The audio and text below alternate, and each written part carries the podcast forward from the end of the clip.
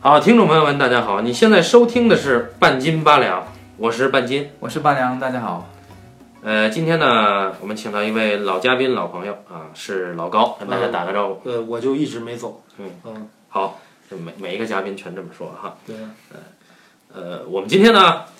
碰在一起呢，要聊一个类型啊，这个类型的名字呢叫西部片。为什么要聊西部片？听起来很大啊，整个一个类型会囊括好几千部电影。但是我们为什么会选择这个类型呢？呃，原因之一呢，是我们三个都非常喜欢看西部片。原因之二呢，等于原因一。好，接下来我们讲一讲要聊什么。嗯，不是，我觉得这里呢，我们要先跟大家说一下，就是对很多，就是我们当然是呢已经是熟门熟路了，对吧？但是对于其实很多，即便是看过不少的电影的朋友来说，啊，西部片依然是个很模糊的东西，就是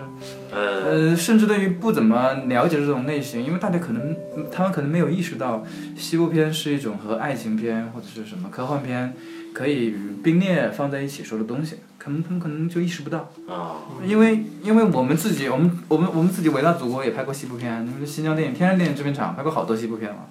这这什么冰山上的来客啊，严格意义上说，它也是一部西部片，对吧？它在祖国西部边陲拍的，那你要骑马有骑马，要枪战有枪战，是吧？我这个事情是这样啊，我是这么看法的，我完全不同于八两同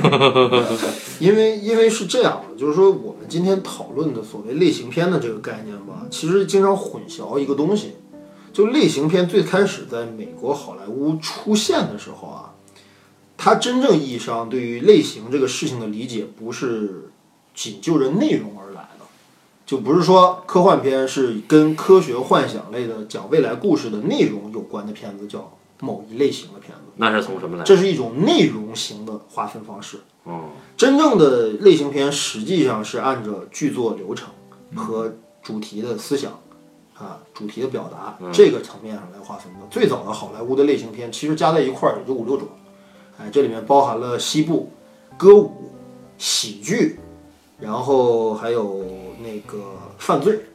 还有家庭情节剧这几类类型是主要类型。后来我们所说的战争片也好啊，科幻片也好啊，甚至是爱情片也好啊，其实它都是一种内容上面的一些划分，就是这个片子讲述的故事是这么一个故事，但是它不是真正意义上传统的类型片的界定。嗯，啊，然后就是，但是八两说的那个东西，我觉得是对的。就是西部片是一个让人看起来啊，好像一想是一个特别特别好理解、对呀、你在西部拍的就是西部很直接的，对，很很容易理解的一种类型。但实际上，西部片的最开始的这个这个这个核心的东西其实很狭隘，哎，就是它就是讲的美国在独立战争以后，西部拓荒史的，以这个主要的环境和历史事件、历史阶段为主要为主要描述的这么时期的这么一类型的电影，才叫西部片。所以冰山上的来客是主旋律西部片。冰山上的来客就不是西部片，对，啊，以及徐克拍的《新龙门客栈》，它只是利用了一些西部片的剧作规则和一些西部片的元素，哦，但是它本质是一部武侠电影。哎，但是我们这个第五代的著名导演何平先生不是拍过一部啊，这个两双栖的部，他拍过两部西部片，一个叫做《双极正道客》，一个叫做《天地英雄》啊，这难道不是西部片吗？我觉得，我觉得类型到后来其实有一个最重要的一个变化，就是说类型片本身，因为西部片到现在也很少了嘛，在美国好莱坞现在每一年可能都很难见到一两部的那种真正意义上的西部片啊，全部的电影可能都是在借用西部元素来打造一个比较后现代、一个恶搞的、一个科幻的。一个其他的一种故事类型，就是他用西部的环境装的是别的盒儿，就包括还有一个，就拍那个美国有一个这个这个喜剧片叫《泰迪熊》，那个导演叫麦克法兰，他拍了一部叫《死在西部的一一百万种方法》，那个片子也不是真正意义上的西部片，我觉得它只是一种西部片的戏仿类的这种东西。还有牛仔与外星人，牛仔与外星人啊，还有甚至韩国的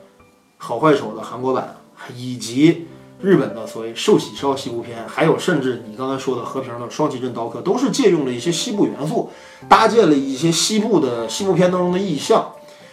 并且甚至模仿了一些西部片的手法，但他们还是戏仿西部片。但是它不是真正意义上的西部片。因为他们不是美国西部拓荒史。对，它不是美国西部拓荒史。最开始的时候，我觉得这个片子半斤八两应该看过，有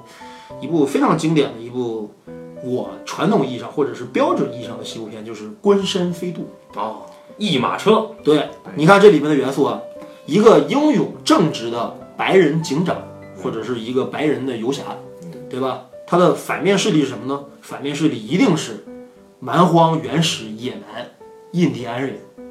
或者是一些呃不法之徒，比如说虽然是白人世界的人，但是他们可能就做着一些违法乱纪的一些生是一些事情，对吧？哎，是这么一些构成，它的阵营非常鲜明。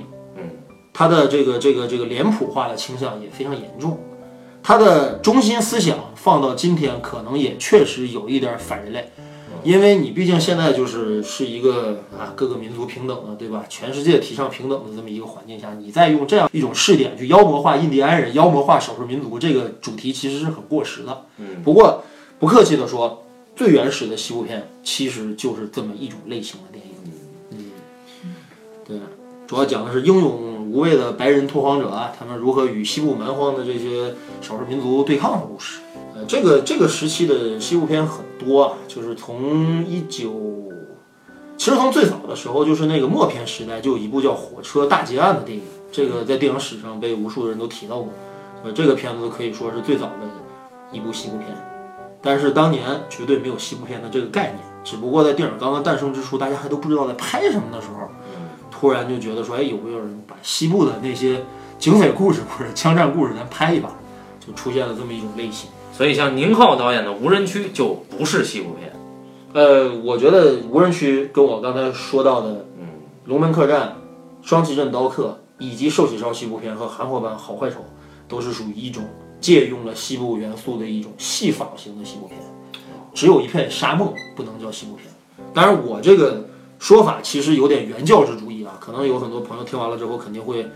骂我，觉得说你这个太狭隘了，对吧？但是实际上以我的个人的理解或者是我的积累，我觉得我的说法其实是没有问题的啊。也就是我们现在明白了什么不是西部片，对，那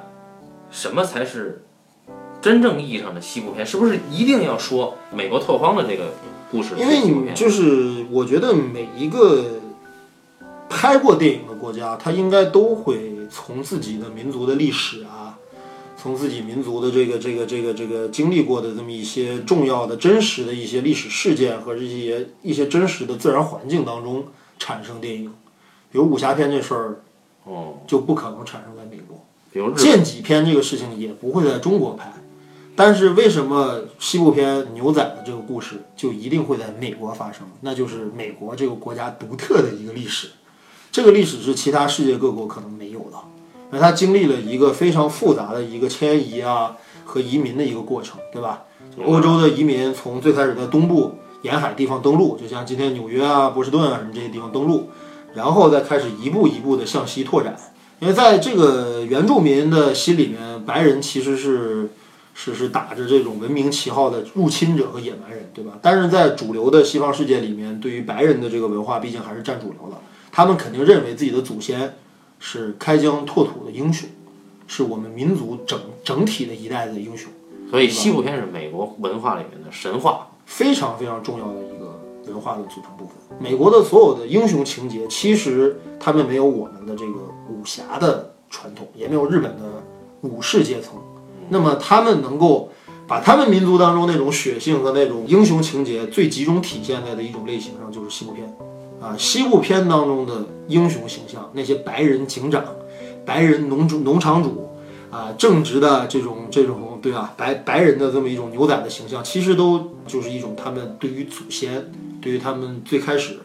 开拓美国疆域的这么一帮前辈们的一种历史情感，这就是一个一个一个文化符号的东西。那么，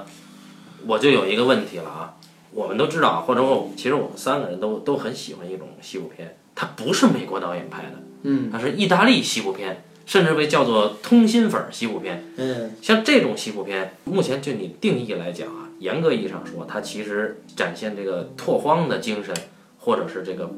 种族冲突的，其实比较少。但为什么？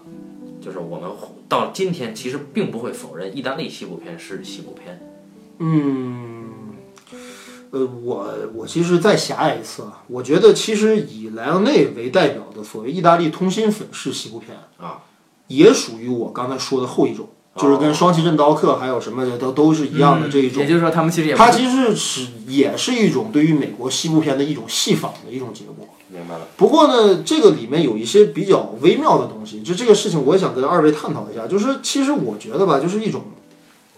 呃，这种所谓叫泛欧美文化圈当中对于这个种姓或者种族的这种认同感，就他们会觉得好像这身牛仔对吧？牛仔这身装束，马靴、皮裤，然后那个那个这个这个牛仔帽啊，对吧？左轮手枪。这些东西你搭配在一个欧美人的这么一个外外形的这么一个白人身上，你就感觉到这个文化符号是匹配的。嗯，而如果你把这身行头穿在了我们中国的东方人的身上，不管是韩国人还是日本人，还是我们中国人身上，你会感觉到它的戏仿感就会更强。嗯，哎，所以说我觉得对于意大利西部片的认同，其实介于是一个这种我觉得是一个泛欧美的这么一个文化认同的这么一个东西。就是它比我们东方去做西部片更让大家从视觉上觉得更近对。啊，更合理一点，是吧？对它那些元素用起来的话，你让让让人感觉到更像美国本土的那种老式的西部片，但是实际上，莱昂内式的西部片已经跟真正意义上的西部片的精神去精神世界已经已经脱离得很远很远。而且它还不是在美国拍的，呃，对，莱昂内当时其实属于合拍片嘛，就是他其实是意大利导演，但是他有美国的资金进来，有美国的演员，甚至有美国的一些团队进来帮他拍。他取景主要是在西班牙、墨西哥这些就是拉美地区，甚至是。嗯，说到他这个精神内核啊，是这样，就是我其实不是特别的明白，你为什么会觉得南洋内的跟最开始的有那么大的区别？那在我在我看来，其实是这样的，最开始的时候我们会觉得，我们可以简单说啊，就是白人先烈，执法者。和这个这个落后的民族，这个中间这个拓荒之间的一个冲突。那我们再看这个南洋内拍《西部往事》，《西部往事》里面哎也有白人的这个，是吧？对。他也有，对。也有白人开拓者，对，但他现在呢，哎，他就不跟你说什么落后愚昧民族，他不说那个了，嗯。他不说那个种族，但他现在说的是，哎，白人当中也有坏蛋，对吧？你换一个角度去想，其实他跟他依然只，他只是说在，呃，原始那个基础上，他做了一个，我觉得应该是个进步吧，他，嗯。但是他依然的开拓精神依然在里边儿啊，呃，莱昂内的电影当中，尤其是莱昂内那几部西部片啊，不管是不管是好坏丑啊，还是之前的那两部镖客的系列的这几部作品，其实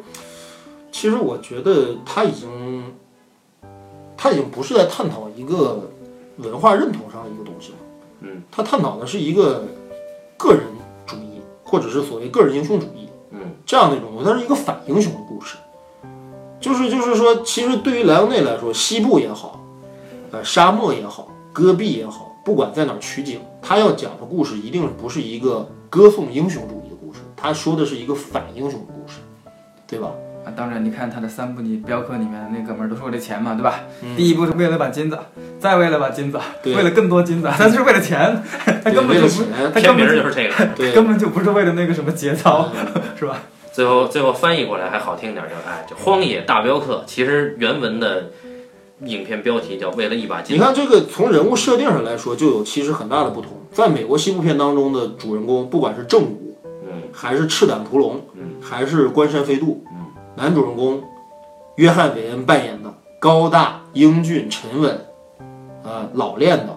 西部牛仔形象，他是有职业设定的，他代表着正义、法律、文明与进步。他是警长，他是一个执法者，或者他是一个农场的农场主，对吧？嗯，那在莱昂内的西部片当中的主角，他们都是干什么呢？由伊斯特伍德扮演的无名无姓的这样的一个游侠，对吧？不知从哪儿来，也不知道要到哪儿去。而且那个莱昂内的嗯那个角色们都有一个共同的爱好，就是打劫银行。他们在《西部往事》里面想搞银行，在《美国往事》里面想搞银行，到了《革命往事》还是想搞银行，那就永远在搞银行的打银行的主意，你知道吗？嗯，就是在这一点上吧，莱昂内没有神话化任何一个人，就是在莱昂内的体系当中，这不是一个神话。嗯在莱昂内的体系当中，它更像一个传奇，就有点像传说，哎，像像我们这个金庸、古龙写的武侠故事一样。但实际上从我的角度看，我我觉得这是一个无政府主义。就如果说你一开始讲的是这个原型西部片啊，嗯我们把它叫做原型西部片的话，它其实是讲的是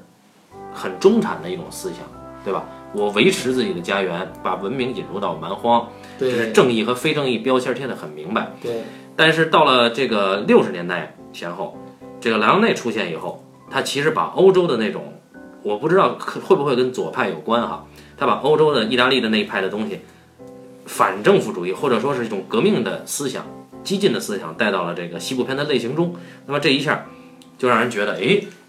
这个主人公很酷啊，一下克林特·伊斯特伍德就立住了嘛。是就是莱昂内的西部片可能更加符合现代观众的一种审美观念。对，就是因为英雄传奇类的故事其实是最容易让人产生厌倦的。嗯，就是说，你我们读了无数的故事，都是高大完美的这个男性的，而且是男性的主人公，在某一个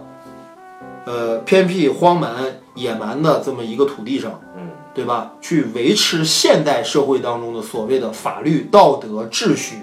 啊、公正、平等这些概念，对不对？这本身是一次英雄神话的实现。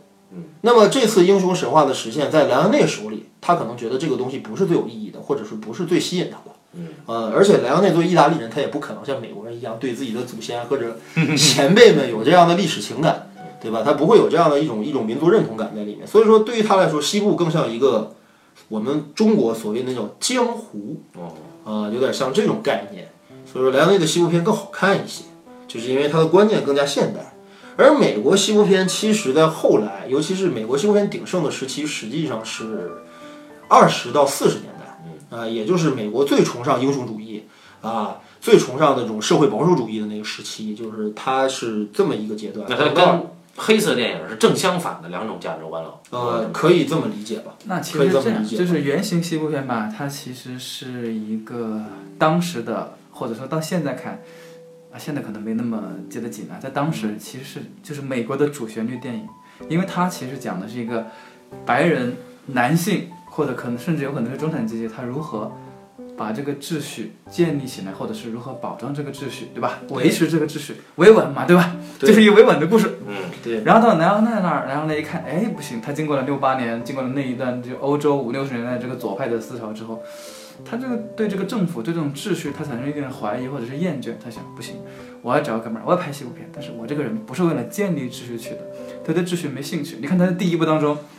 第一部当中，那个为了一把金子里面本身那个地方有秩序，对吧？有秩序，虽然不是他建立的，也不是什么正当的秩序，但是是有秩序的。嗯他就要去破坏这个秩序。在第二部当中，他又去破坏秩序；嗯，第三个，他还破坏秩序。第三个卷入了南北战争哈。对，他就专门搞破坏。他对他这种秩序的东西，他他对我们这个维稳的事业，他产生一种不信任感。哎，这个很有意思。其实从从莱昂内的创作角度看哈，嗯，到后期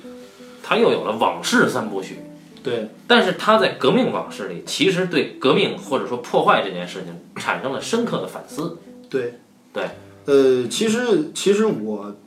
我个人觉得吧，就是你像美国早期的，或者就是刚才你说的所谓原型西部片，嗯，它背后总有一种主流价值的影子在，嗯，就你感觉到好像是一帮政府的官僚在向你普及所谓的历史教科书，嗯，对吧？有这种情绪在里面，但是这个题这个文本交到莱昂内手里了之后。这这些所有所有的这种主流价值观，通通站不住脚了。其实你从后来从莱昂内的那个美国往事，包括从他个人的一些访谈啊，包括他革命往事当中，能看出来一些莱昂内这个人，我与其倾向说他是一个左派，不如说他是一个无政府主义者。嗯，他对政治、对于法治、对于秩序这些所谓的这些社会概念不太感冒。嗯，他比较崇尚个人英雄主义，并且崇尚所谓的个人正义。哎，这个概念就不是那么的，就不是那么的主流了，好吧？对，看他那个《莱昂内往事》这本书啊，嗯，到现在为止印象最深的，并不是说他说他小的时候跟他父亲的相处，我印象最深的是他说他自己拍这个《革命往事》，嗯拍完以后呢，他并没有觉得这个这件事有多伟大，但是他在欧洲是是在法国好像是，嗯，在吃饭的时候，有一个人过来认出他，拍了他的肩膀，说说你是《革命往事》的导演，说我要因为这件事情谢谢你，说因为我的儿子是一个很激进的人，但是他在看完看完你这片子以后啊，他改变了自己的想法，啊，我我认为这这是可以可以说是救了他的命。嗯，莱昂内就觉得自己很是也自己也很触动。你其实莱昂内还有一个很有意思的一个背景，就是他早年的时候吧，他正好赶上意大利新现实主义活动活跃的那个时代。嗯，他跟什么威斯康蒂、跟德西卡这帮人都认识。当然，当年那些人物都是所谓的大师和大导演，他只是一个副导演或者是那种工作人员。对吧？不过莱昂内后来在自己的回忆录当中也写到，其实他对于当时的这些，其实新现实主义是有左派的，很明确、很明显的左派的这个这个思思思潮在里面的。但莱昂内好像，即便是如德西卡般的这样的人，对吧？他也参与过。莱昂内是偷自行车的人的副导演，嗯，对，他也参与过偷自行车人的拍摄，但是他对于这些人的内容和题材仍然不感冒。这他并不觉得左派的思想就怎么了不起了，也觉得也就是无非就是说那个时代，哎，也就能产生这样的电影啊，他只是持这么一个态度啊。他最感兴趣的就是调度演员，那个时候应该是，嗯，莱莱昂内是一个其实是一个很纯粹的艺术家，在我的观念里面，他是一个没有太强烈政治立场的一个非常纯粹的艺术家。但是对于我们估计是我们的听众朋友来说，嗯，西部片的导演恐怕他们就没有一个熟悉的，因为南洋内毕竟也是六七十年代那个是拍西部片对吧？对，也已经是有一个一想也有五十年了，又已经。嗯，这么一想，最近几十年好像真没有什么拍西部片的。其实有一个很接近的，就是德帕尔玛，对吧？德帕尔玛拍，但是呢，拍的怎么样我就不说了啊。然后很接近的是老无所依嘛，对，老无所依，哎，对，就是最近几年，最近二十年吧，嗯就是一共就仨片子是吧？一个是《云峦共舞》，嗯，一个是一个是什么《不可饶恕》是吗？对，杀无赦，啊，还有一个就是这个老无所依的，应该就是三个片子。呃，去年美国著名的老年演员汤米·李琼斯导演的一部叫《送乡人》的片子，啊，我到现在还没有看过，但是是他跟希拉里·斯旺克主演的，我还是对这个片子有一定兴趣的。嗯，啊，最近找来看一下。但是我就是说，这个美国西部片历史，从它最开始的那种这种这种这种原核西部片，对吧？这种原始形态的西部片，到现在这个阶段的西部片，其实它经历了一个非常漫长的这么一个演变。嗯，哎，对，就主要是对于英雄人物的这个理解和对于所谓的这种主流价值观的这么一种一种反思。比如说老无所依，其那实我这个这个太快了啊，太快了，稍稍微加一段，这老无所依还太快了，太快了。你看，你比如说他刚才老高说说的，说到三四十年代，其实像什么呃赤胆屠龙啊，关山飞渡，关山飞渡，嗯，这个你再往后推，其实有一部影片就已经有有点变化了，双虎屠龙，呃，其实从就是还有我看到一些西西部片历史的一些书上都已经明确表示，其实《双虎屠龙》的年代其实并不是很靠后啊，五十年代《双虎屠龙》是一九五七年的电影，是。啊，如果是啊对，但是双虎屠龙其实对你刚才说的那一系列就已经有颠覆了，它本身它颠覆了之前的一个看法，在故事里边，对吧？对，对，它是用一个它是双主角，他用这个主角颠覆了之前那个主角的一些既定的传说流流传，对吧没错？没错所以这种说法是有意识的，而且他本人这个导演就是西部片的老大嘛，约翰福特嘛，港译叫尊福是吧？呃，约翰福特，约翰福特大大是是，其实从如果要梳理西部片历史的话，从约翰福特一个人就可以把西部片历史的整个的这个这个创作轨迹梳理的对很清楚他自，己就有变化。他自己的变化就已经非常大了。对你比哦你就是到后这个搜索者是是是哪年的？Searcher，六呃六，搜索者是一九六四年是彩色宽银幕嘛？是彩色宽银幕，就是那时候已经进入到一个彩色时代了。啊，你到搜索者就有变化了。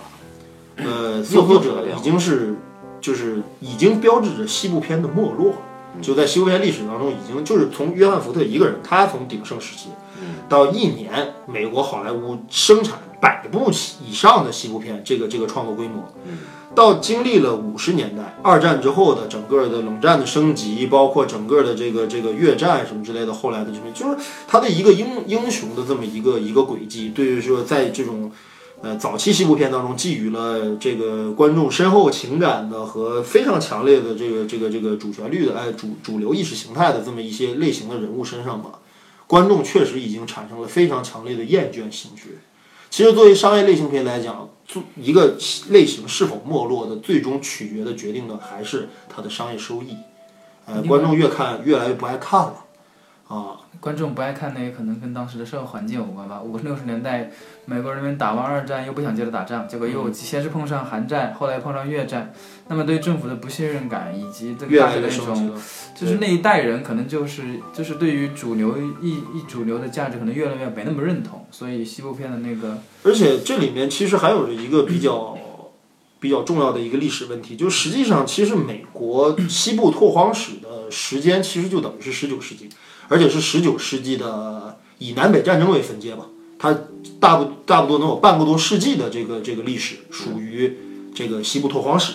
那么其实最早期的西部片是诞生在美国二十世纪初，也就一九一几年就已经有大量的这种西部故事或者西部类型的故事已经出现。那么也就是说，可以这么理解，在十九世纪后半叶，也就是最后赶上一批最后的那一批参与过或者亲历过西部拓荒历史的那些人，在这个年代还能够看到电影当中对于他们这代人的描述，也就等于什么呢？也就等于说有点有点有点仿，有点类似于就是如果说我们中国，对吧？中国在一九二几年的时候拍晚清的故事，或者在拍清末的故事的时候，当时还会有亲历者的。或者一九八几年的时候拍长征的故事，哎，对，但是你在想，一九五零五零年以后，当年真正亲历过西部历史的人，绝绝大多数已经都不在了。所以这个类型更多的时候变成了一种传奇，一种符号化的一种东西。观众再难以对那个时代真实的那种质感产生一种一种一种心理认同，就觉得说，OK，我们是从那个时代过来的。就像现在，你跟年轻年轻的一代宣扬所谓的革命理想，仍然有一个非常大的一个代际代际差异，就是我们无法去理解，我们也无法去认同。嗯，所以在这个时候，西部必然没落，西部片也必然没落。那么，约翰福特经历过这个时代。其实我还想提到一个片子，嗯，就是在彩色时代，其实有一个美国导演叫叫乔治·史蒂文斯，嗯，他拍过一部片子叫《原野奇侠》。哦，这部片子我觉得既早于 Searcher，呃，Searcher 就是那个搜索者，也 Shine 是吧？对，就是 Shine，Shine 就是这个片子里面的主人公啊。这个故事就非常有意思了，就再也不是那个当年黄金时代西部片当中的那种英雄形象了。它讲的是一个西部片没落的一个过程，就是在你整个的社会工业文明越来越发达，你整个的这个这个这个这个社会秩序越来越完善，对吧？对于英雄情节，对于这种英雄情怀越来越淡漠，对吧？对于反英雄的东西、非主流的东西，或者是反政府的东西、左派的东西越来越激进的情况下，哎，你这个英雄，传统式的美国意义上的这种英雄，何去何从呢？他到最后就没有归处。哎，最后那个小孩子就是山那个那个片子最后一个小孩子，那个冲着那个原野当中远去的山大喊说：“沙你回来，你回来！”山头也不回的就走了。就是西部英雄到最后就是骑着一匹马，就是就会死在荒原上，消失在荒原上，他们再也不被这个时代所需要和认可。哎，这个就是接档一个莱昂内的西部片，也就是《西部往事》啊，这个是我个人观影目前为止的西部片 Number One，是所有电影里的 Number One，哦《西部往事》嗯啊。那么那个这部影片呢，其实三个男主角吧，其中有一个就叫沙耶，然后这哥们儿最后还挂了，然后他被口琴课驮在马上，哎，远远的离去。这个火车开过来，呃，是那个土匪土匪头儿山。叫沙耶，对吧？所以我就觉得这里边儿呃，这里面绝对有一个特别特别，绝对这不是我们望文生义，它绝对有一个很真实的一个内部联系。嗯，就是，呃，莱昂内其实我觉得他在拍《西部往事》的时候吧，他已经有点不满足于好坏丑或者是镖客三部曲时期的那种娱乐性比较强的那种、那种、那种、那种倾向的西部片了。他的那种艺术家范儿和那种作者的范儿出来了，就是他要开始去讲一些真正能够渗透一点人文的、历史的，或者是这些主题意义的一些东西。而且他所以说我在有自己的历史观。哎，西西部往事实际上是他对美国西部拓荒史的一种理解。嗯，哎，所以这部片子的利益要远远高于其他的那些啊，就是你你从那个山，就是从原野奇侠，从搜索者，从这个这个双虎屠龙当中能看出到一种老牛仔的那种落寞啊那种东西，但是其实你在莱昂内的西部片当中看到的是一种反思。对，你看莱昂内他访谈里面他说，在早一开始他的《西部往事》的第一场戏里，他的构思是请好坏丑那三个人在火车站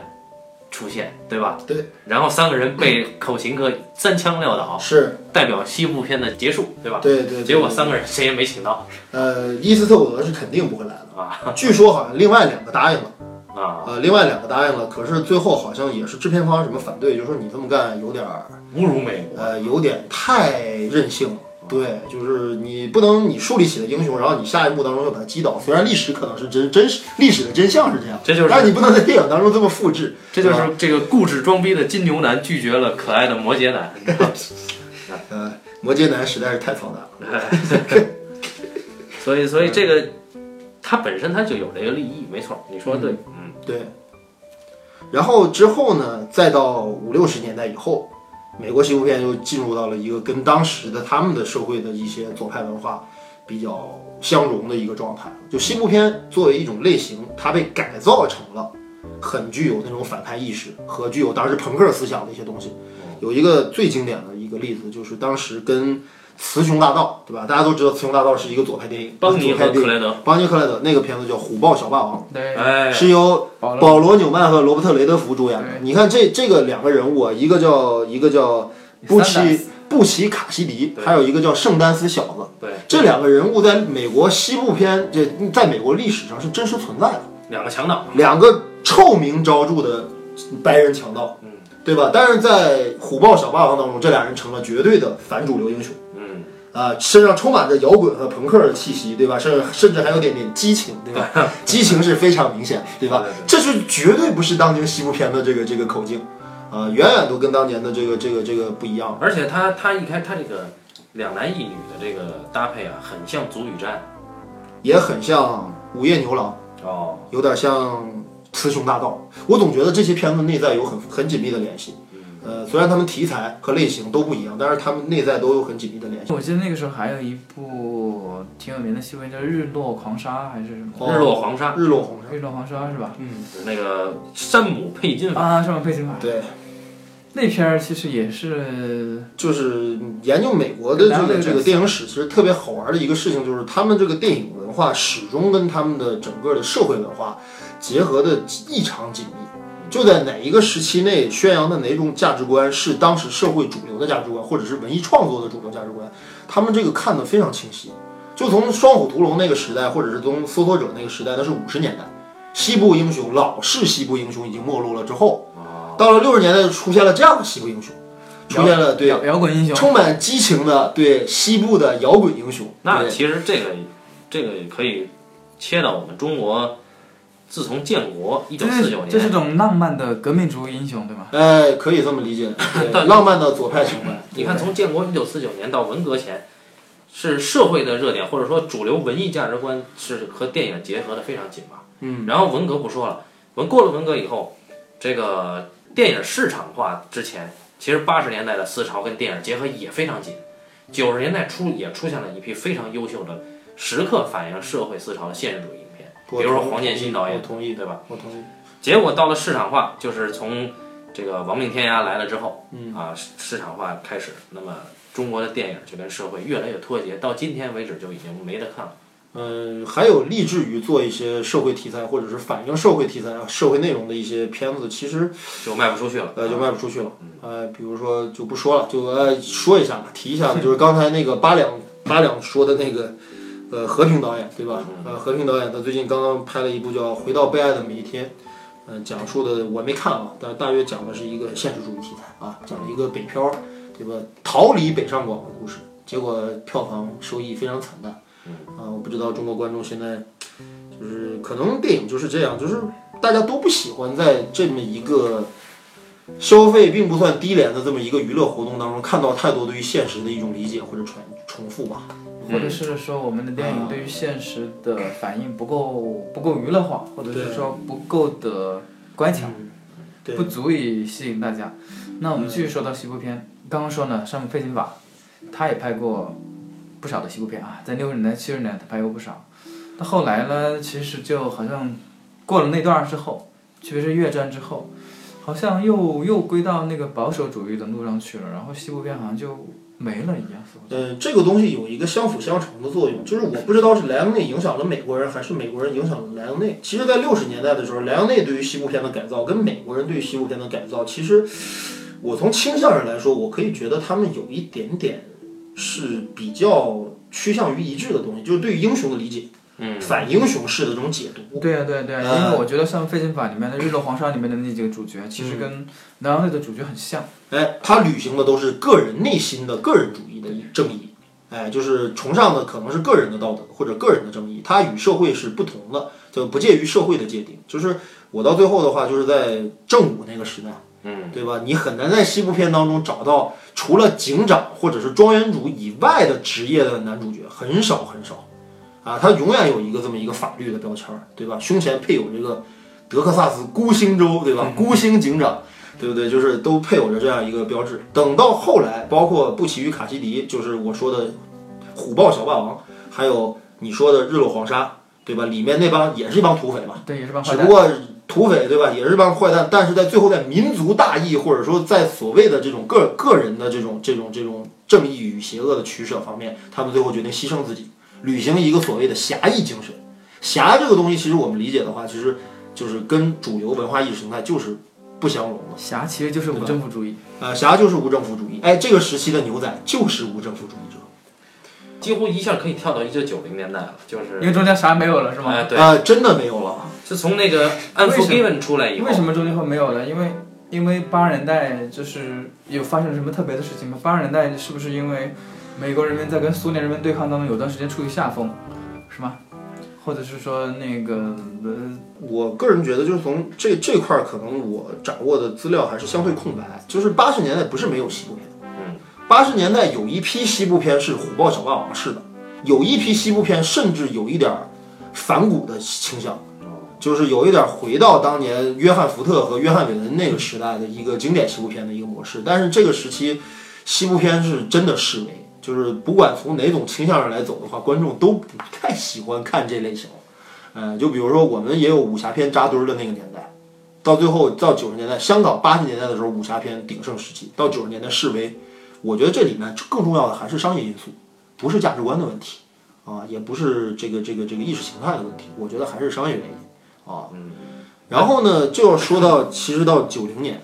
嗯，就是半斤刚才提到，你肯定是想说与狼共舞，不，我本来想说的是《与狼共舞》之之前吧，应该是那个《Unforgiven》杀无赦，是不是呃，是与狼共舞之后。哦，那就先说《与狼共舞》。呃，与狼共舞，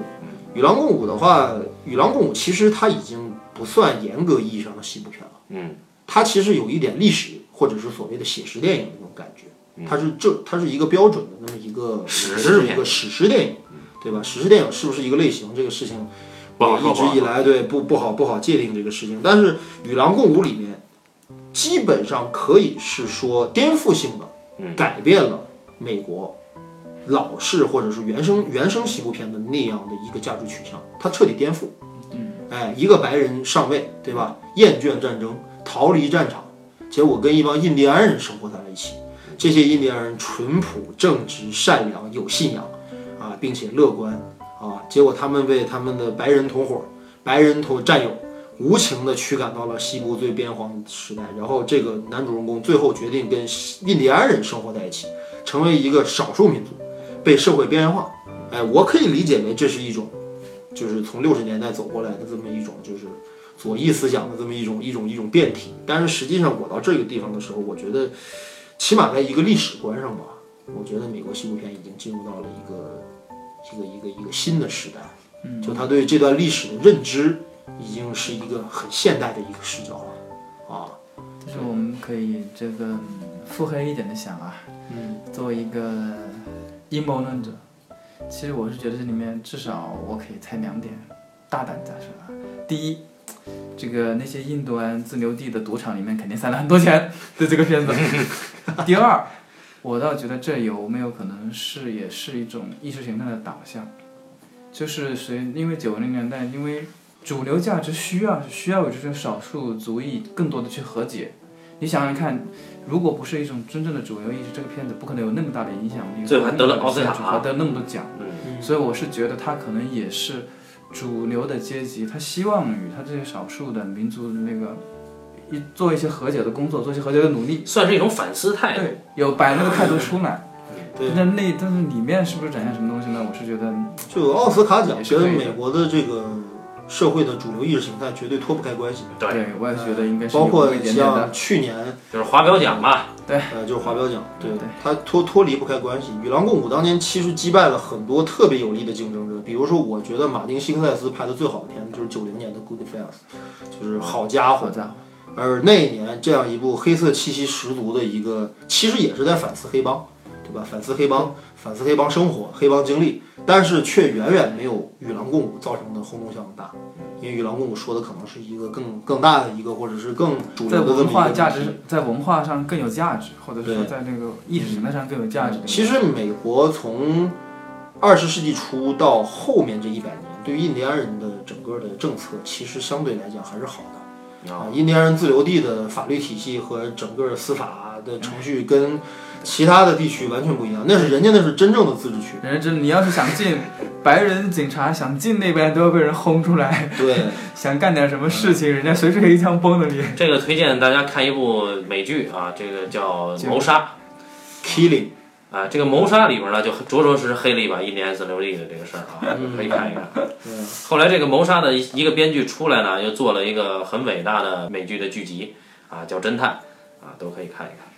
那么你一说与狼共舞，其实让我想起一个很神的片子，叫《最后的摩根战士》，看到没有？哦，对对对，这部片子是八十年代的电影，啊，哎，是八十年代，我也忘了，好像是八十年代九十年年代初。啊对，这是一个一个一个坏，就是属于换换代的时期的一个片子。嗯，最后的墨西哥人啊最，后的墨西哥人，最后一个墨西哥人，我觉得其实有点倾向于像我说的，就是像与狼共舞这个类型，嗯他们俩的这个艺术形态上是比较靠近的啊。但是最后一个墨西哥人并没有得到什么多少评好评啊。嗯在当年吧，至对少在。但是我们中国人看着挺爽的啊。呃，我觉得还是一个试点问题。最后的墨西哥人其实主角就是一个少数民族，一个原住民。对他的他的兵器很帅，对，这就这就说明了，你还得是一个老白蓝做你的主角。我得你猜你讲白人变化了。白人变化，你不能讲一个少数民族变化。少数民族变化对主流价值来说没有意义。对啊，因为少数民族一直在喊平等，喊了一个世纪了。我操！所以这么说起来，跟与狼共舞相比，不可饶恕就要高级了。不不说饶恕之前还要再说一个嘛，嗯就是这个燃情岁月。人岁月那不是西部片，那就是一群白人去西部住嘛。你看这里边就有一个，这里边其实一开始讲到了很印第安化的一个一个人来讲这个布拉德皮特这个角色，他出生带着一个类似于诅咒或者是宿命的东西。呃，这个两位，我其实真的从来就没有看过《燃情岁月》这部电影。你连燃情岁月都没有看过，对，我这部影片，这个这部名叫《燃情岁月》的影片，其实叫做《秋日传奇》。呃呃，这个我知道，这个片子的资料我也都知道，对，这是自我没看过。从自从你知道了狼图腾之后，你可以把《燃情岁月》叫做熊图腾的故事。哎，我还知道这个片子用的这个片子里面的音乐就是艺术人生，央视艺术人生用的音乐就是来自于这部电影。对，没错。对对。然后这个配乐大师呢，前一阵儿就是今年去世了。啊，是，而且是因为意外啊呃但是我真的没有看过这部电影，我不知道你们有没有这种经历，就是一个举世公认的一个大经典或者大名片儿，恨不得不是影迷的人都人人看过的，你偏偏没看过，有啊，对吧？我就有很多这样的电影，我没有看过《星战》啊 一部都没有看过，啊，一部都没有看过，你怎么能一想部都象？没有看过。一部《星战》都没看过。呃，这个也很正常，这这也很正常。作为一个看片就是电影啊，我不说电视剧，嗯，电影超过两千部的人没有看过《星战》。呃，我我至今没有看过《卡萨布兰卡哦，我至今没有看过《复仇者联盟》啊。》啊，那个可以不用看，真的哦那个可以不用看哦，啊，你只要看过钢铁侠就可以了。我也没看过，啊，你看过美国队长也可以了。呃，也没那更不用，那更没有必要看，你一个人都不认识还干嘛？对，说到《燃情岁月》这个片子，嗯就是我是觉得《燃情岁月》它其实不像一部西部片，啊。呃，因为它是小说改编的。哦呃呃，《燃情岁月》的小说，哎，那个作者谁忘了？它其实更多的讲的是，呃，野性难寻的故事嘛。对，是一个野性难寻的故事。但是它里边这是一种西部主题啊。对，而且它里边藏了一个不但同性，它，就是但它是这片子拍的实在是实现度实在是不咋地。就是爱德华·茨威克。对，也就是说，我也可以不用看。他想讲的东西太多。我觉得吧，这个片子是要看的。哦，你可以看一看，他故事吧，他想讲的东西太多了，他本质上是个演员的故事，嗯但是因为他小时候体量比较大，嗯他在改编成那个电影的时候吧，他很多其实可以舍弃的东西他也留了下来，所以就显得是有的稍微有点杂，有点多了。嗯，但本质上这个片子很有魅力，这个片子呀，如果你在大荧幕上看，会非常的有魅力，真的浪漫，这个片子是真浪漫。个很浪漫。在美学上很有很高的造诣。美学上没有什么很高的造诣，但是美，嗯，对，但是这个片子很有美感。这片对这片子的对，气质很浪漫，啊，而且这个片子有一个很牛逼的演员叫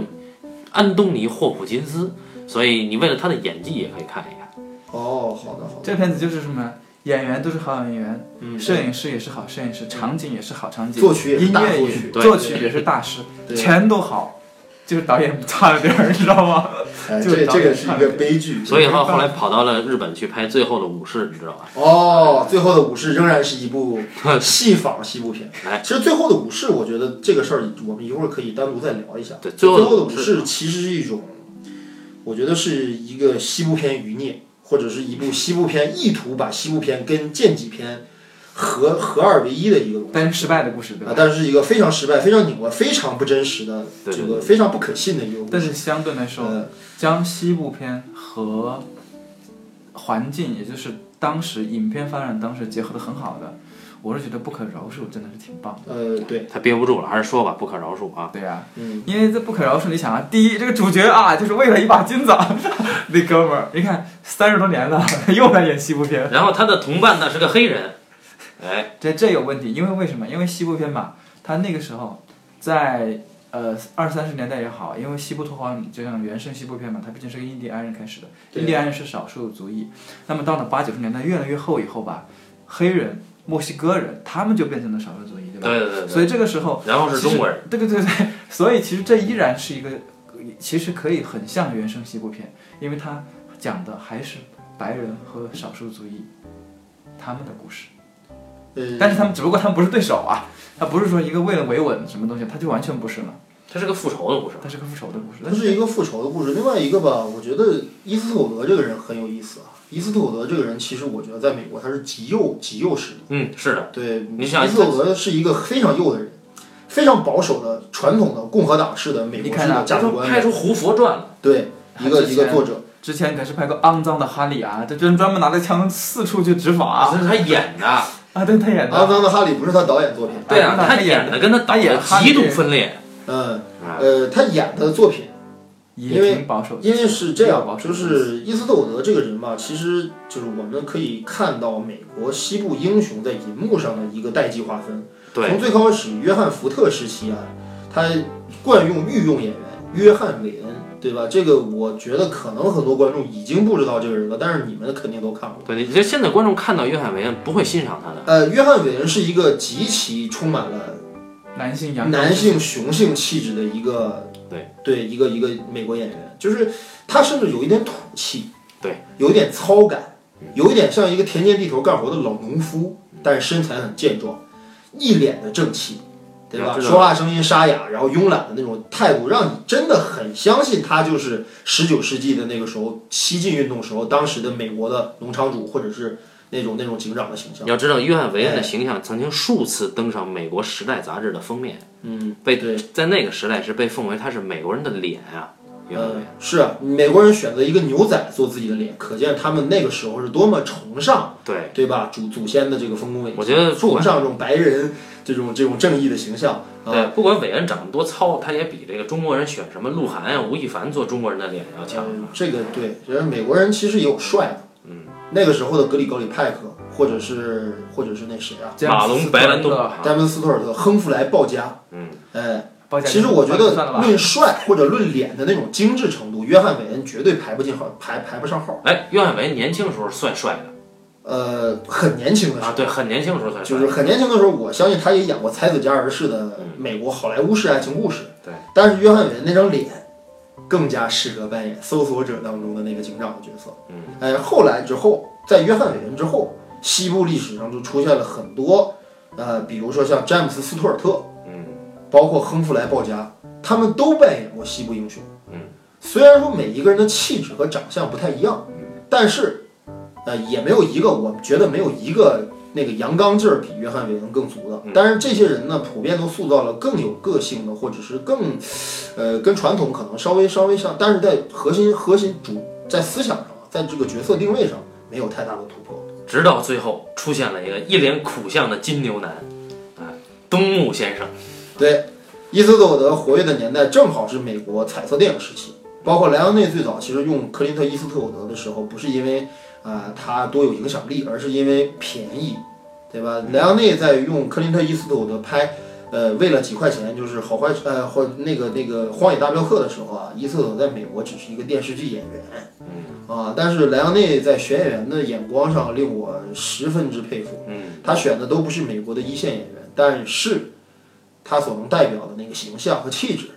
绝对是他所需要的，和他设想出来吻合的那样的东西。而且听说伊斯特伍德这个人本人，演员本人啊，他对马过敏。呃这个我还没有听说过。我听巩安说过，说他对马过敏，所以每次拍西部片的时候，这哥们儿都很痛苦。呃，不仅对马过敏，伊斯特伍德是一个不抽烟的人，所以说莱昂内让他一直叼着雪茄，让他非常痛苦。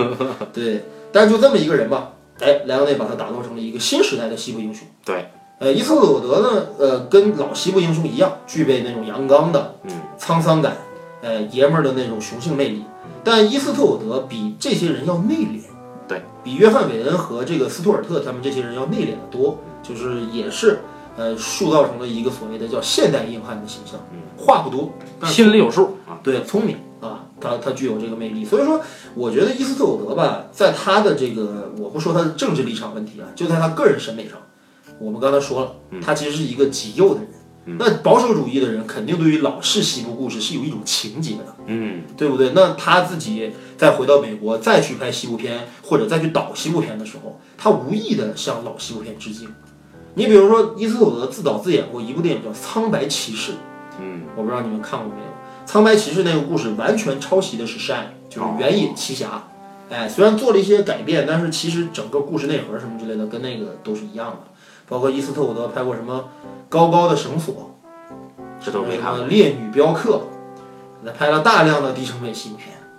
啊，大量的低低成本新片，都是他导演的是吧？呃，也有他导演的，也有他主演的。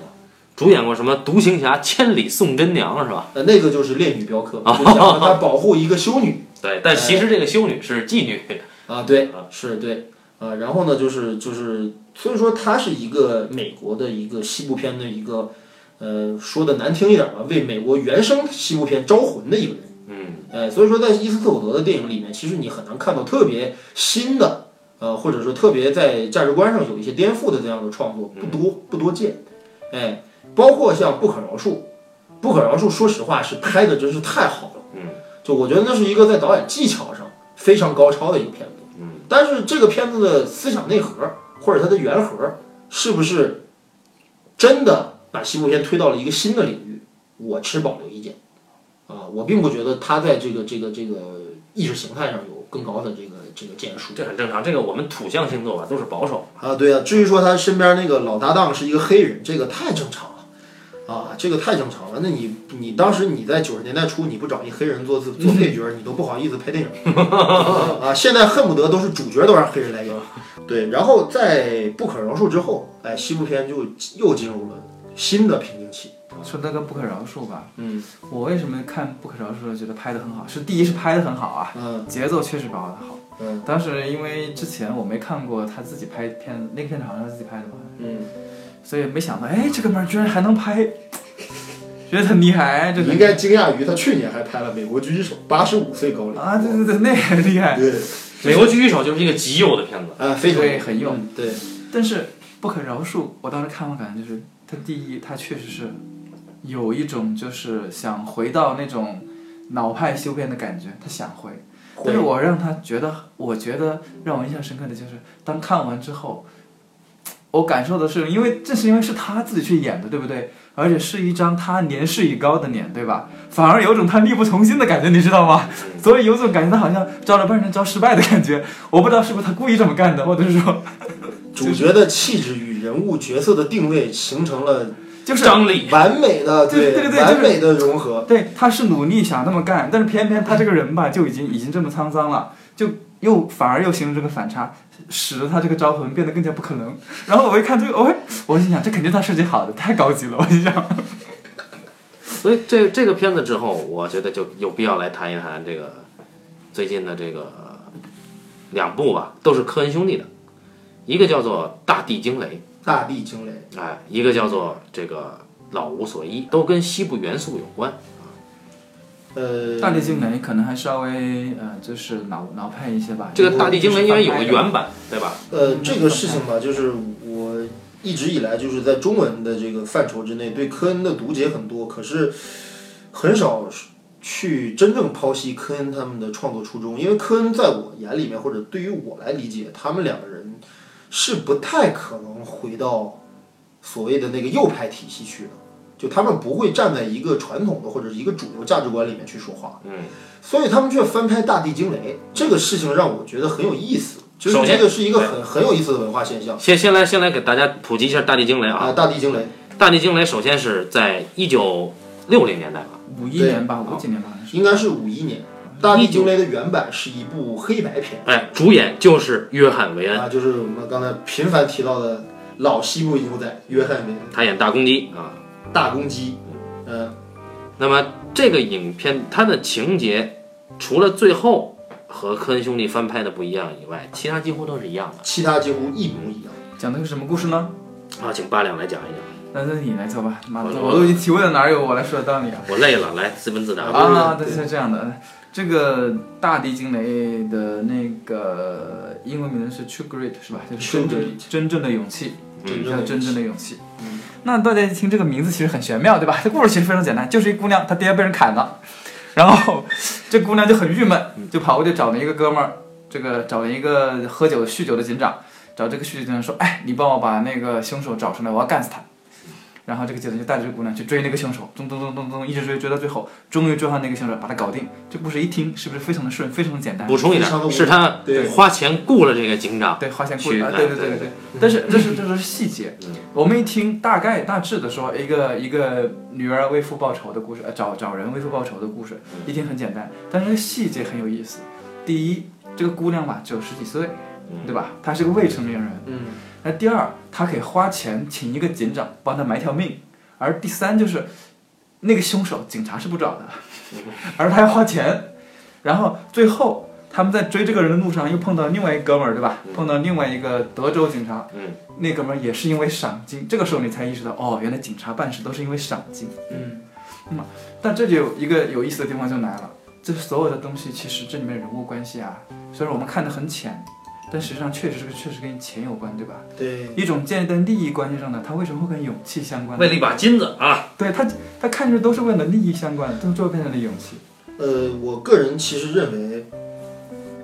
《大地惊雷》的主角是小女孩儿，他是这样，就是呃，我是觉得在改版之后的这一就是女孩的戏应该是变重了，对吧？那那肯定那个时期约翰韦恩嗯，对对对。跟一个小女孩配戏，约翰韦恩是配角，这个比较难以想象的。对，我我是觉得在新版的里面的，正是因为女孩的戏加重了之后，她变成了一个核心角色之后，这个故事才我觉得才是科恩兄弟拍它的原因。仅仅是因为之前的约翰韦恩那一套，我觉得他应该是不会拍的。就像我这点是很赞同你的，就是说，我觉得他也不是一个为了拍西部片而拍西部片的人。哎，我听说啊，我听到这么一个说法，就是当年就是《大地惊雷》在戛纳还是在柏林首映的时候，我们电影学院有一个有一个有一个教授去现场看过《大地惊雷》，嗯，然后他说这个《大地惊雷》这片子我们都看过嘛，他搞笑吗？不搞笑，我觉得不是很搞笑，起码有一些地方有意思，但是没有觉得很搞笑。但是据这个教授回忆，在当时放片现场，欧美的观众和学者爆笑连场。不知道他的台词和他的里面的一些这些这些语境上面有一些什么东西会引人发笑，所以我觉得这个事情就让我很困惑啊，就是就是我们我我觉得《大地惊雷》不是一部很好笑的电影，但是它在哪方面会引起欧美观众这么大的笑声？这个笑不是嘲笑，这个笑肯定不是嘲笑，啊，呃，也不会有人质疑科恩兄弟的导演手法，对吧？电影拍的不好，真不是这个原因，而是确实是可能人物的台词确实让人觉得很好笑。那么这里面会不会有一些科恩兄弟解构这个文本的一些东西，更更深的东西在里面，我就不知道了。因为科恩科恩的电影跟语境结合的太紧密了啊，好多科恩的电影我看的一知半解，我觉得好看好玩儿有意思但是真的你说完全看懂了吗？没看懂，其实没太看懂，对吧？我我甚至怀疑《大地惊雷》就是新版《大地惊雷》是不是也是这样一个电影？你比如说嗯，科恩兄弟的处女作，这个《雪迷宫》（Blood 对 Simple），对这个东西挪到中国来是什么？是这个，三枪拍案惊奇 还有一个更新的片子啊，叫《冰棺新迷宫》。哦，就是新迷宫，就是辛玉坤导演那部对对对，啊新迷宫，他挪嗯挪到这儿来，不管是三枪还是新迷宫，都很别扭，嗯，都没有懂雪迷宫，我觉得。所以这就确实是跨语境对科恩兄弟的读解会影响非常大，对。打折扣打太多了。因为在我心里面，科恩兄弟是属于作者电影流派的，他不属于商业类型片导演。但是科恩兄弟非常高级的地方就在于，他每一部电影都会找一个很标准的商业类型片去改造它或者解构它，嗯这是科恩的牛逼之处。大地惊雷原版的话，其实有一点点反英雄的色彩，就是正面的无私的警长，对吧？当然到最后他也是出一种无私的正义的这种，就帮助了小姑娘，不是为了挣钱。但是初始他做了改变，就是啊，拿钱办事儿嘛，对吧？别管是警长是什么，拿钱办事儿嘛。这个跟约翰·韦恩、跟关山飞渡可不是一个概念。关山飞渡呢完美英雄，对吧？怎么可能为了钱去做事呢？对不对？剿灭印第安人岂不是天经地义的这个伟大事业顺？手就干了啊，对啊，是啊，对啊，为什么还要拿钱呢？哎，到了大地惊雷的时候，英雄已经变成了拿着钱的小人物，或者是有一点道德缺陷的人了。哎，不过我相信科恩的改造绝对不是为了单纯翻拍一部对有点儿这种反英雄的这种西部电影，他你看那一定有他的思想在里面。结尾就很啊很意外嘛。结尾这个女孩独臂了，她在出现的时候，这个形象已经颠覆了。就在这个女孩在整个影片正序的过程中，是多么美的一个萝莉，对对吧？对，然后她就是然后老警长又是多么勇猛无畏的那么一个老英雄啊。对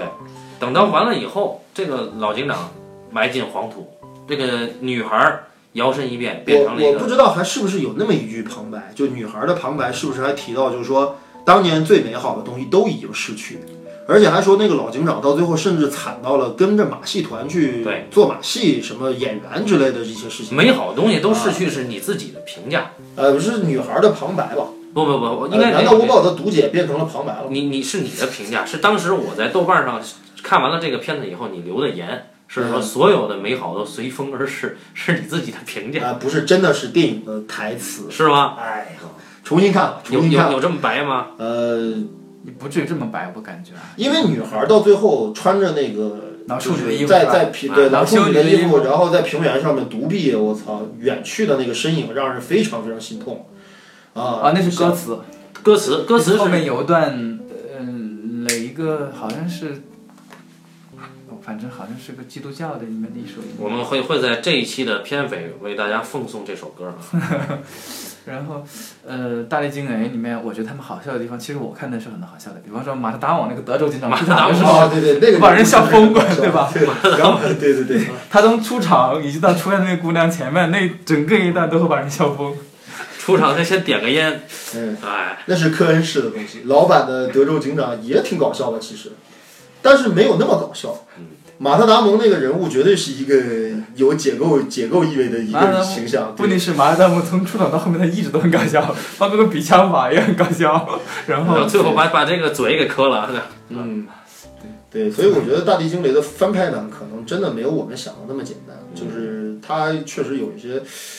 对，我觉得科恩是会拍一个跟文化有关的电影啊，反正科恩会单纯讲一个英雄主义的故事，不是这样的一个事情。对科恩的所有片子，我也我也我跟你的感觉是一样的，我确实很喜欢，但是呢，我真的不懂一知半解，啊，真的不懂。对情节能看明白，对说了什么不太理解。对对啊，包包括就我感觉现在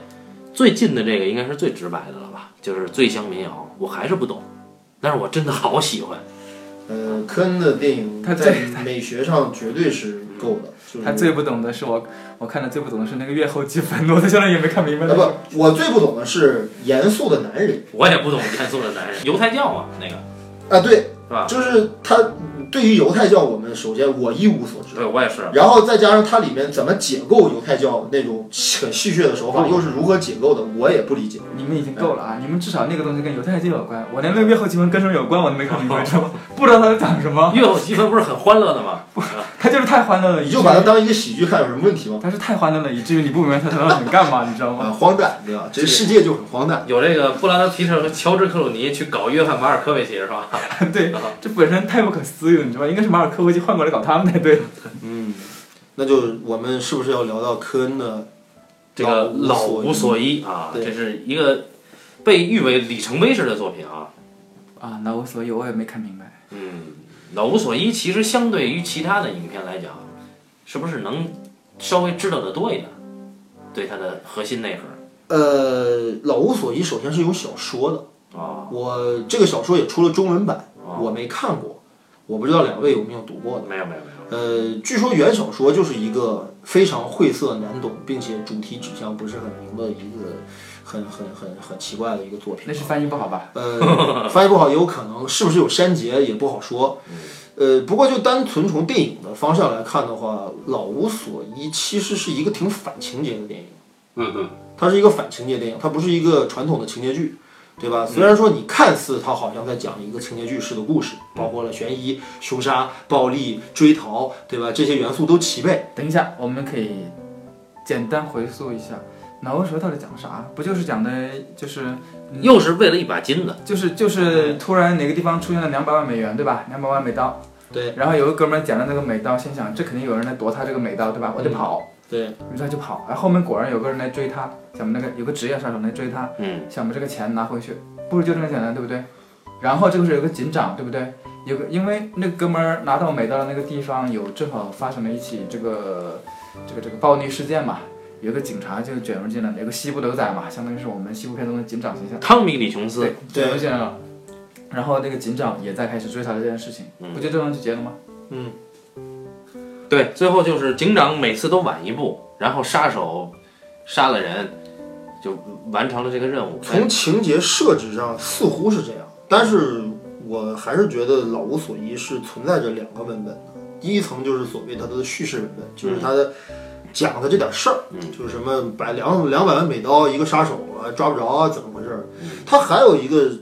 还有一层文本是我读解不出来或者我很难理解的，就是关于对于这个世界或者对于这个社会认识的一个问题。为为什么是 No Country for Old Men？按理说哈，这个老警长应该不遗余力的追逃这个对，但是实际上在《老无所依》全篇，我记得好像汤米·李琼斯从来没有跟乔什·布洛林扮演的那个牛仔和那个深海长眠对啊巴登哥对扮演的这位杀手有过一场同场的戏，嗯，好像没有。这三个人就是那两个人有有有有戏，就是牛仔和杀手之间有一些呃同场的戏，但是但是警长则完全没有出现在他们俩任何一条而且故事线感觉警长追案追的心不在焉嘛，对啊，我的警长，我的印象当中他就在几个地方跟人逼逼啊，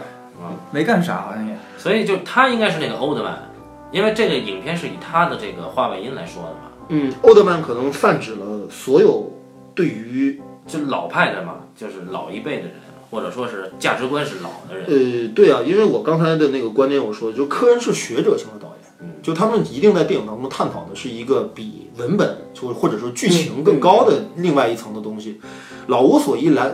严格意义上来讲，我我按我的标准来划分，肯定也不是什么原核西部片，对，也甚至不是戏仿性西部片，嗯，但是它的元素是非常非常就是带有那种西部元素的东西。老警长对吧？德州警长对吧？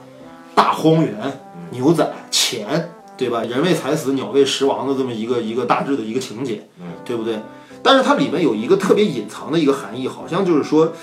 就是就是说。你这个这个这个人类的建立的这个什么司法的体系呀、秩序呀，甚至是道德体系啊，它是没有意义的。嗯，就是就是这这个是一个特别消解的一个主题，就是没有意义，在面面对人性的一些无意义的或者是无意识的恶的面前，你的这些什么法律啊、良知啊、道德啊、规则、规范啊，有什么意义呢？规则这很重要。你比如说哈维尔·巴登演的这个杀手很变态，呃，没有原则。对，但是他最后他为了等这个绿灯，为了遵守交通规则，却被车给撞成了骨头都出来了，对吧？呃，对，这个结局就是我觉得就是他的主题，或者说就非常强烈的这个主题意味，就是他是一个杀人都需要掷硬币的人。就这个世界一切交交给未知，就有点像蝙蝠侠里面的小丑，就是你说我为什么坏，哎，我也不知道，反正我就坏。啊，对，然后我要坏的很彻底，对吧？而且我相信这个世界本身就是坏的。OK，那面对这样一个凶手，面对这样一个 boss，警察只能在那说：“哎呀，当年的时候我们多好多好。”嗯，就让你想到，就是老式元和西部片那个善恶分明的世界，对吧？坏人一定会被绳之以法，好人一定就能够颐养天年，根本就不是这样。贾维尔巴登到最后被那个天外飞车撞出骨头来之后也没死啊，对吧？一瘸一拐的走向远方，对吧？他这个这个这个里面就就已经是我觉得就反了好多好多东西，他反了不仅是老西部片，也反了所谓的这种这种这种动作片，也反了所谓的悬疑片，他几乎击碎了原有的所有的概念。所以那个你去判断科恩兄弟啊，就有一点就可以了，就是他从来没有得过奥斯卡奖，啊，所以这个就足以证明科恩兄弟他根本不是主流价值观。这个片子没得什么奖吗？这个片子好像，哎，这个片子这个片子得了奥斯卡最佳影片最佳影片，但是这个片子为什么？就是他之前好像没有其他的吧，其他应该都没没有。嗯没有嗯，没有得过很多次的剧本提名啊，包括影片提名，得过好多好多奖。这个片子是最佳影片，呃得过提名的奖，是是最佳导演还是最佳影片？我记得应该是最佳影片。啊。这这个片子那那呃，年我觉得那一年的奥导演也是斯卡奖是，他吧？嗯，导演好像也是他，们俩。不是他是不是撞上段美山了？段美山给了李安吧？那呃，不是不是，那一年的老无所依绝对获了血最佳影片。色将至，哦那年绝对获了啊，血色将至血色将至没有拼过他。哎，血色将至也是一部带有西部元素的一部电影，但是讲的仍然不是西部的主题，也不是西部的故事，啊，所以我就觉得，就是西部元素在后来西部片没落了之后，它成为了一个戏仿的一个对象，或者说是奇观元素。哎，变成奇观元素了。哪个国家、哪个民族、哪个各种色儿的人都可以拿过来，把这套、把这身行头、把马靴、把牛仔帽、把牛仔夹克穿在身上，左轮手枪拿在手里，去戏仿一下美国当年的英雄。但是这些东西在原核上完完全全不是西部片的原核。嗯，比如说我们台湾的周杰伦先生啊，就戏仿过。天台爱情是吗？呃，牛仔很忙，哦，啊，对还有有一年我记得有一个就是有一个足球广告，好像当年皇马队的一个足球哦，广告百事可乐。哎，百事可乐的足球广告，反正也是戏仿了一次西部片，啊，包括这个这个韩国版《好坏丑》，那我觉得那是纯戏仿，对吧？韩国就没有一段历史时期出现过那样的人，也没有一段历史里面出现过那样的事儿。所以你看，这个按理说双极刃刀客，它其实是个传奇，武侠传奇。武侠传奇，嗯然后把一些西部片元素堆进去了，对，你看东邪西毒不也是吗？啊，对对吧？对啊，啊啊，天地英雄那就是不知道他讲什么了啊，这这这到后来就不不不明不明白了，不懂了。就是我们其实有些时候吧，就是在看电影，尤其是这种叙事为主的电影的时候，我们老去探讨一个电影的意义。嗯。然后后来发现，在后现代语境下，其实有很多作品讲的恰恰是无意义。啊，我觉得《老无所依》其实就是无意义的。但 是无意义的东西呢，咱们咱们也不能说这个片子讲的是无意义，对吧？因为说了这本身这事儿就成了无意义，嗯，所以总而言之呢哎，，去年还有一个后面西部片还是有人做啊。西部慢调嘛，不不不，我去年有一部西部大片，花了两亿五千万美元，《独行侠哎呀，》，这是正儿八经的西部片啊！哎，这个一个印第安人，白人警长，完美的西部片啊，原型西是啊，就是在印第安人和白人警长联手作战这个问题上，这个确实不是原和西部片应该有的场面，但是在现在无所谓了。在现在，精神内核上还算是对于老式西部片的一种回它它。非常非常接接近原型西部片，它真的是在目这几年的西部片当中，它就是最西部的西部片了。呃，非常同意这个。然后对，卖的一塌糊涂。卖的一塌糊涂还还来中国了，你想啊，他这是嗯他是加勒比海盗配那个 这么好的搭配演员，你看巨星够了吧？然后这个花的钱也够多了吧？然后整个制作也非常的豪华，对，然后卖的这么实，呃，所以西部片和西部故事嗯，真真的没有点了是吗没有生命力了。就是，但是吧，就是比较有意思的是，其实人类的这个创作能力真的是无限的。就西部故事以及西部元素，到后来还有一种变体。去年，这今年有一部电影叫《Mad Max》，疯狂的麦克斯，废土题材，废土题材的整个故事原核跟西部片完全一致。啊，所有世界范围内，不管是日本的北斗神拳，还是我玩过一个游戏叫《辐射》，又叫《一尘余生》那个片子啊，不，那个那个游戏，还包括像 Mad Max，对吧？这种东西，它都是一种在西部片一个东西的一个变体。它有广阔的沙漠，也有孤独的侠客，也有不公正的这个社会秩序，啊，枯竭的资源，对吧？没有道德感的坏人，没有道德感的坏人，对，所以说就是这些元素都是它的正义和邪恶也非常的鲜明，啊，对，甚至还有一类型的科幻电影，他在疯狂的 Max 里面，他连救的人的车都他妈跟一马车长得一样，嗯，对，你看这个这个 Mad Max 里面有大量的追车场面，我觉得真的就是关山飞渡，真是跟真的关山飞渡太像了。真的就是关山飞渡，所以所以就西部片它已经变了，变得很复杂了。警长就是汤姆呃汤姆哈迪，然后那个 Billy 小子就是那个白人那个小小小战士，对，然后有一帮伪装成那个那个处女和修女的妓女，对，然后 就是一马车现代版。啊对，然后还有一类型我想提到的就是还有一些我个人觉得可能跟西部片这个类型有一点关系的，一个一个一个一个改造，来自于一个日本导演，这个人叫做伊丹十三。哎呀，伊丹十三拍过一部非常经典的一部温情的这么一部情节剧，叫做《蒲公英》。蒲公英，那蒲公英这个故事最有意思啊，这个一个一个大货车，就是开场是一个雨夜一对儿大货车司机，就是由渡边谦和那个山崎努老先生，对吧？啊对，这两位扮演的大货司机，由于道路不通泥泞还是怎么着，要迫不得已去一家面馆里面去去吃面啊，去去打牙祭，去打尖儿吃面。结果两个人下了车之后呢，来到这家面馆里面，发现这个面馆里面经营这家面馆的是一个勤劳朴实，呃，而且风韵犹存的一位呃单身母亲，是由一丹十三先生的妻子扮演的。对吧？然后呢，这个单身母亲呢，有一个涉世未深的一个还未成年的一个小孩子，对吧？这两个人来到这家面馆之后，品尝完这个主妇做的面了之后，觉得，哎呀，主妇含辛茹苦的经营这家面馆，这个面的味道不够好啊，嗯然后就决定不不送货，嗯，留在这个面馆里，帮助这位主妇去经营这家面馆。这个故事我，我想问两位，你们觉不觉得读出一点西部片的味道来？多多么像两位骑着马的游侠来到一个小镇，看到一个孤孤独在家的一个女人带着孩子被镇上各种人欺负，然后开这家小店惨淡经营，两个人决定拔枪相助，这个是不是很像？对对，你这个提醒我，其实更像的叫远山的呼唤。哎，这个高仓先生是吧？哎，你你难你难道说这种故事跟西部片没有关系吗还？绣了一把奇术呢。对，呃，就我我觉得其实它都是有内在联系的，就是这个东西虽然它已经没有了西部元素，也甚至没有了西部符号，但是它的故事原核跟西部片是那么的相似。对，其实我们中国啊也可以出这样的西部片，呃，是可以的。其实我们有牧马人啊，其实那一年啊，那个半斤同学推荐了我一个电影，我仍然觉得那部片子也是一部在现代语境下用现代元素堆积出来的一个西部片的一个变体，叫做《亡命驾驶》。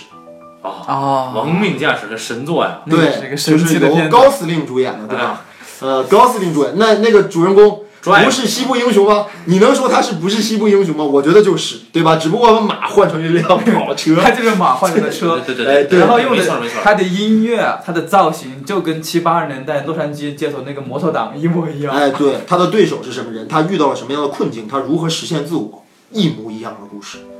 所以我我觉得西部片真的不能低估它，就是它代表了其实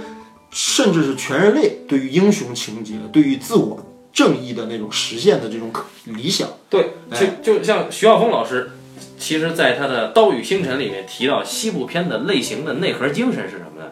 他说这西部片的这种恶劣的环境啊，和这个西部片主人公里面的这个孤独感形成了一个矛盾。就是你孤独感遭遇恶劣环境，会让你觉得更孤独，然后你备受煎熬，你自己的好多东西都会遭到挑战。但是当你高潮段落，你战胜了这份儿这个这个焦虑，这种因为无序，因为这个善恶颠倒，因为环境恶劣带来的焦虑感之后，你的孤独感升华了，就变成了一个卓尔不群的骄傲感。因为他认为这个 西部片呢，人其实就是一个找到自我存在的过程。对他 他的就是一个装逼成功的故事。哎他的意思就是 说，西部片是要满足人类对孤独的本能需求。呃，浩峰老师这个切入点我觉得很牛逼，因为我觉得其实我同意这个说法，就是呃，人类相比于死亡，应该是人类的终极恐惧，对吧？嗯。那么相比于死亡，人类次一级的终极恐惧应该就是孤独，嗯，对吧？甚至有的人宁愿不承受孤独而选择死亡，甚至说孤独甚至是人类最终极的恐惧，对对吧？那么所有所有讲述孤独的电影的代入感都是非常强的。对，所以当时我看他的这个文章之后，我正好去看一个电影，是是前年我觉得最好的院线片，叫《地心引力》。嗯，地心引力用这个来解读的话，就是西部片。孤独是吗？他们探讨的是西部片当中探讨的终极问题：不是，人如何战胜孤独。不，接下来你还会看到另外一部太空西部片，叫做《火星救援》。哎，有啊，伊斯特伍德在九十年代的时候拍过一部电影叫《太空牛仔》。太空牛仔。太空牛仔讲了四个老宇航员去火星的故事哦，啊，那个片子就是一个西部片啊。我听起来不错。对啊，还有一部那个西部片啊还有那个乔治韦登年轻时候搞的那个电视剧《萤火虫》，那就是个太空西部片。那个航天飞机，那个到了一个外星之后，航天飞机外部测试说跟地球表面温度一样。这个时候，我们从外景里面看到那个他们这个主角一群人所在的航天飞机落到这个呃外星球上面，舱门一打开，一群人骑着马拿着枪冲了出来。啊，我正儿八经就骑着马，骑着马拎着那个马，在马上方便开的那个枪，嘟嘟嘟就冲了出来，笑人。他跟 他就跟西部片一模一样。这个这个，你看，其实到今天为止啊，哎，很多的我再插一句啊，我突然想到还有一个西部片的一个变体和戏仿的一个作品，是由《加勒比海盗》的导演叫什么格尔什么维宾斯基，嗯他拍过一部 3D 动画片叫《Rango》，哦讲了一个蜥蜴，哦就一个变色龙，它从对它从人家人类这个这个圈养的这个鱼缸里面就就逃出来，结果就在西部就被人发现了，然后呢，这个小镇就他搭建那个西部小镇，虽然都是其他的生物组成的，就是都是什么鸟啊、什么蛇呀、什么之类的这些这些这些形象的一些一些居民，但是那个西部小镇的环境。是标准完完整整 copy 自西部片里面的场景，包括人物的造型，全部是标准西部片的场景。你们两个要没看过这部片子，一定要看，好。叫 Rango，而且配音给 Rango 那只变色龙配音的是是强尼德普。哦，对，然后那个片子我觉得那是另外一种西部片式的一种一种复活方式啊，非常刺激，所有元素跟西部片一模一样。啊。虽然说现在西部片在没落，但是西部片的精神肯定是不朽的啊，对，因为它凡是成类型的电影，它的类型内核其实是迎合了人类的终极精神需求的，不管是哪种终极精神需求。所以你看到现在为止，有很多美剧依然在拍西部题材的，对吧？嗯啊，你比如说据我所知就有两个系列，啊，比如我看过了，我觉得值得一看的朽木，朽木系列，还有一个叫地狱之轮系列。嗯，对，这两部。所以所以就是我们讲到现在呢，已经扯了很多不是西部片的西部片了啊。那么相信听众朋友们能找到一些感兴趣的，回去自己可以去看一看啊。然后我们呢也希望我们接下来呢能对科恩兄弟的电影呢，啊有有如果有生之年啊，希望对科恩兄弟的电影能有一些深度的理解啊。那今天就就到这儿，感谢老高啊，呃，感谢听众朋友们收听这一期的半斤八两啊，下期再见。大家再见。大家再见。